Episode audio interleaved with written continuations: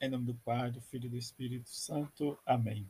Sábado da quinta semana da Quaresma. Evangelho de João, capítulo 11, versículo de 45 a 56. É também para reunir na unidade os filhos de Deus dispersos. Naquele tempo, muitos dos judeus que tinham ido à casa de Maria e viram o que Jesus fizera, creram nele. Alguns, porém, foram ter com os fariseus e contaram o que Jesus tinha feito.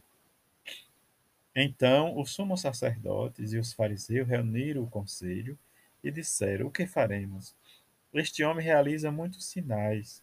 Se deixarmos que ele continue assim, Todos vão acreditar nele e virão os romanos e destruirão o nosso lugar santo e a nossa nação.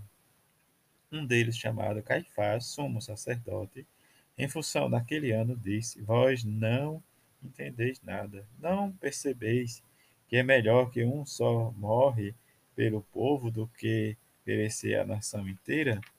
Caifás não falou isso por si mesmo mas sendo sumo sacerdote em função naquele ano, profetizou que Jesus iria morrer pela nação.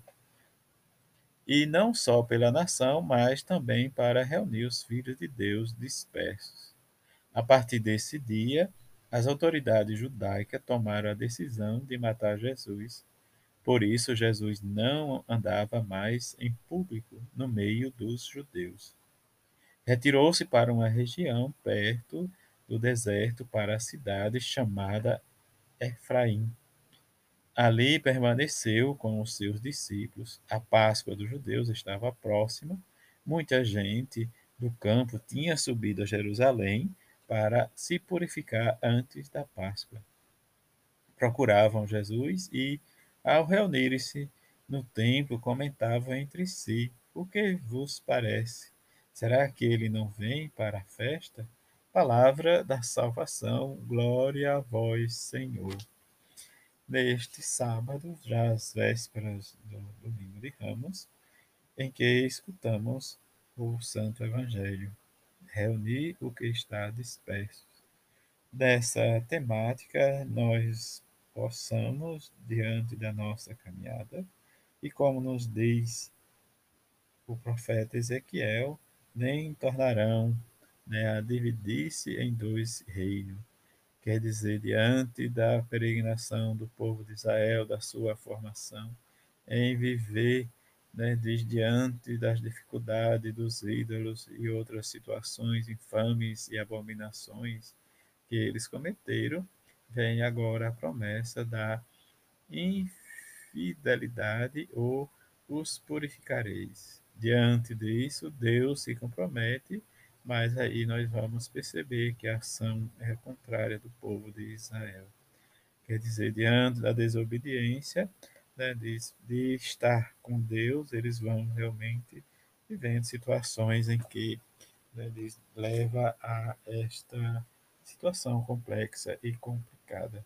Viver a palavra de Deus é para nós o caminho de renovação, de santificação, de purificação em que nós podemos compreender em que o templo, no tempo antes de Jesus, era o centro. Quer dizer, para reacender a esperança do povo, exortando a confiança, uma fidelidade plena no Senhor, em que Ezequiel anuncia o regresso do exílio e um futuro novo para Israel. Nesta situação, né, significa que o como nós celebramos o mistério pascal que reacende em nós esta fé viva. Mas o Evangelho nos fala né, diz, da, dos sinédrios, né, diz querer matar Jesus. Diante disso, Jesus se afasta, em que cada um vai viver de maneira diferente, dizer, se afasta do centro do povo, e nem sempre a grande interrogação ou a preocupação.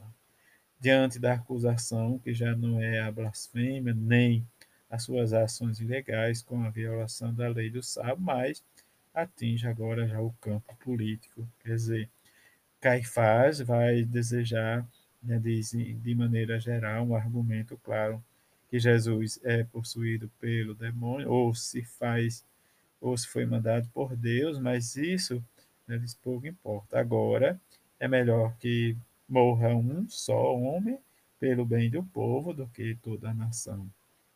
Diante disso, há as duas coerências, inocente e ocupado. Jesus deve ser realmente sacrificado a razão do Estado, quer dizer, o bem comum para todos. Isso que João deixa para nós diante desta situação em que Jesus morrerá, mas a sua morte dá vida a um povo novo, quer dizer, em quem acolhe a sua palavra. E diante do acolher a palavra, vamos precisar da nossa fé, em que viver a experiência com Deus é fazer com que sua palavra seja realmente transmitida e, e vivenciada.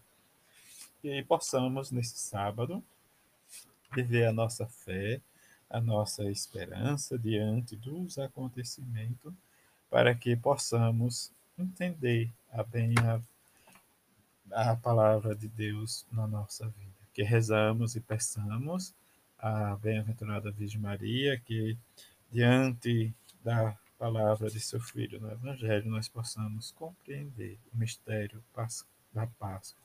Esta Páscoa é celebrada de forma né, de bonita e solene, mas diante do mistério que possamos nos preparar durante esta semana, da Semana da Paixão, que possamos viver a nossa fé, nossa esperança e nossa caridade.